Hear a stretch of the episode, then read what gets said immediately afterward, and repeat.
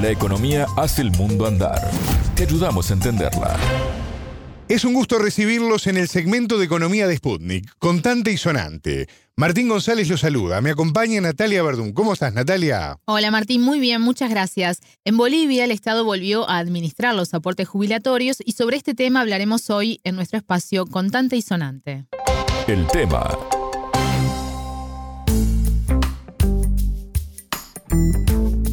Este 2 de mayo comenzó a trabajar la gestora pública de la Seguridad Social de largo plazo, con lo que el Estado recupera la administración de los recursos jubilatorios. El pago ya será este próximo mes, Natalia. Sí, el primero de junio ya se efectuará el primer pago a los jubilados. Hasta el momento las jubilaciones estaban manejadas por las aseguradoras de fondos de pensión. Las encargadas eran las AFP Futuro de la aseguradora suiza Zurich y la española Previsión. Estas AFP manejaban los aportes de 2,5 millones de trabajadores. Natalia, dijimos que el Estado recupera la administración. ¿Cuánto tiempo estuvo en manos de privados y cómo se llegó a esa situación? Fueron más de 20 años. Quien dio detalles sobre esto fue el gerente de la gestora, Jaime Durán. Escuchamos esta primera parte de la entrevista con Sputnik. La entrevista. Este es un proceso que se remonta a la década de los 90 del siglo pasado, ¿no? En Bolivia, en 1996, se han privatizado las pensiones. ¿Eso qué quiere decir? Que antes del 96 teníamos un sistema de reparto a cargo del Estado y en 1996 se asume un sistema de capitalización individual bajo la administración de transnacionales. Ahora bien, este proceso ha sido resistido eh, por médicos, ha sido resistido por el magisterio, por los fabriles, por todos los sectores sociales. De hecho, hemos tenido un evento infortunado el año 2004 cuando un minero eh, se inmoló prácticamente en el entonces Congreso. El proceso para la recuperación comenzó en 2009 con la nueva constitución que está vigente hasta hoy. Allí se estableció que la administración de las pensiones debe estar a cargo del Estado y prohíbe su privatización o concesión. En 2010, la gestora pública de la Seguridad Social de largo plazo fue creada por ley, pero no fue sino hasta el año pasado que empezó a funcionar y, como decíamos, hasta este mes de mayo para trabajar. El gerente dijo que esta vuelta al Estado trae varios beneficios para los jubilados. Esto conlleva varios beneficios, no solo para resaltar dos de ellos. Cada mes los jubilados, que en Bolivia son 209 mil, le pagan una comisión de sus pensiones a las AFPs del 1,31%. De una pensión de 3.500 bolivianos, eso equivale a 46 bolivianos. Y como son 209 mil, quiere decir que las AFPs le cobran a los jubilados 73 millones de bolivianos anualmente. ¿Qué es lo que va a ocurrir? Ahora esa comisión se va a reducir al 0%. Es decir, la gestora es más barata, es más eficiente para los jubilados, por un lado. Y por el otro lado, las AFPs, como ha ocurrido en todo el mundo, mientras el rendimiento que tenían los fondos caía, era bajo, eh, sus ganancias subían. Entre 1997 y el año 2022, las AFPs han tenido utilidades acumuladas por 224 millones de dólares que no han beneficiado a los asegurados y se han beneficiado a las transnacionales. Lo que va a ocurrir en el caso de la gestora es que estas utilidades se quedan con los asegurados, vuelven a lo que nosotros llamamos un fondo solidario que permite que las pensiones más bajas aumenten. Entonces, se trata de elementos que benefician directamente a los asegurados, que desde nuestro punto de vista precisamente nos permiten eh, cuestionar este tema de las privatizaciones. Actualmente los asegurados que tenemos trabajando con nosotros son 2.5 millones, es decir, hay 2.5 millones de beneficiarios, de los cuales 209 mil son jubilados. Él decía que en Bolivia son 209 mil los jubilados. ¿Cuántos trabajadores aportan? Son 2,5 millones de trabajadores bajo la tutela de la gestora, con lo que las AFP gestionaban 23.900 millones de dólares que ahora pasarán a manos del Estado. Sé que esto ha generado controversia, Natalia. En algunos medios se hablaba de confiscación. Ahora, ¿se refirió a esto el gerente de la gestora pública? Sí, esto nos dijo.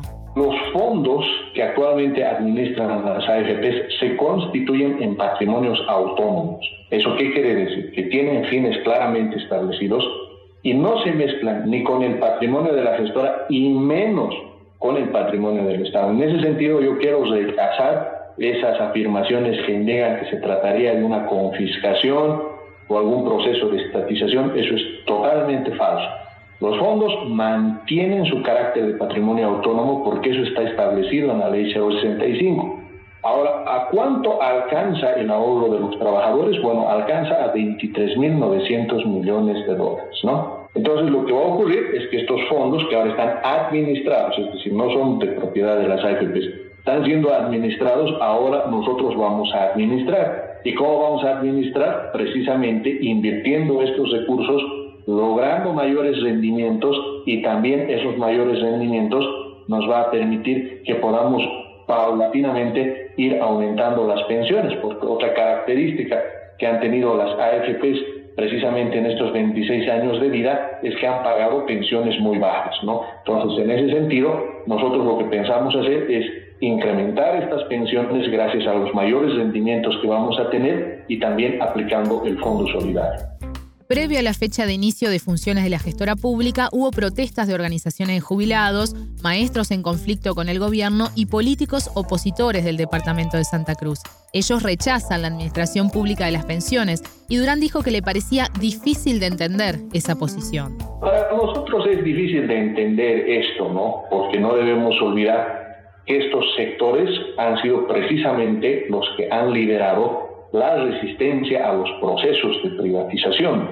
Entonces, escuchar, por ejemplo, a una dirigencia de izquierda defendiendo a una transnacional, defendiendo a dos transnacionales, nos parece algo ilógico. Por esa razón hemos llamado a la reflexión precisamente a, a estos sectores. Hemos tenido más de 258 eventos de socialización desde el mes de septiembre, en el cual estamos explicando esto no solo se trata de la formación de una empresa estatal, sino que es parte de una lucha histórica de los trabajadores de resistencia histórica al neoliberalismo, ¿no es cierto? Porque nos sorprende también que algunos dirigentes, y estos hay que ser muy claros, no son todos, es una pequeña minoría, hablando, por ejemplo, o cuestionando el papel del Estado en el mismo lenguaje que se utilizó en la época neoliberal de tratar de mostrar que el Estado es un mal administrador, cuando los datos de la gestora más bien muestran todo lo contrario. Para dar solo dos ejemplos. El año 2021 la gestora ha tenido utilidades por 7.8 millones de bolivianos. El año 2022 ha tenido utilidades por 17.93 millones de bolivianos, un crecimiento del 128%. Su patrimonio ya supera los 38 millones de bolivianos un crecimiento del 82%. Entonces, esos datos, junto al hecho de que en el poco tiempo que tenemos trabajando, ya hemos superado la rentabilidad que han alcanzado los fondos privados, es decir, la rentabilidad de la gestora en promedio ha sido del 4,4% frente al 3,4% que han alcanzado las AFPs. Entonces, en la práctica, en términos de utilidades, patrimonio y rendimiento de los fondos, ya estamos demostrando que la empresa pública puede ser mejor.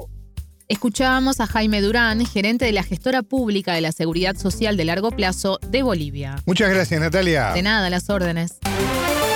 Contante y sonante desde Montevideo.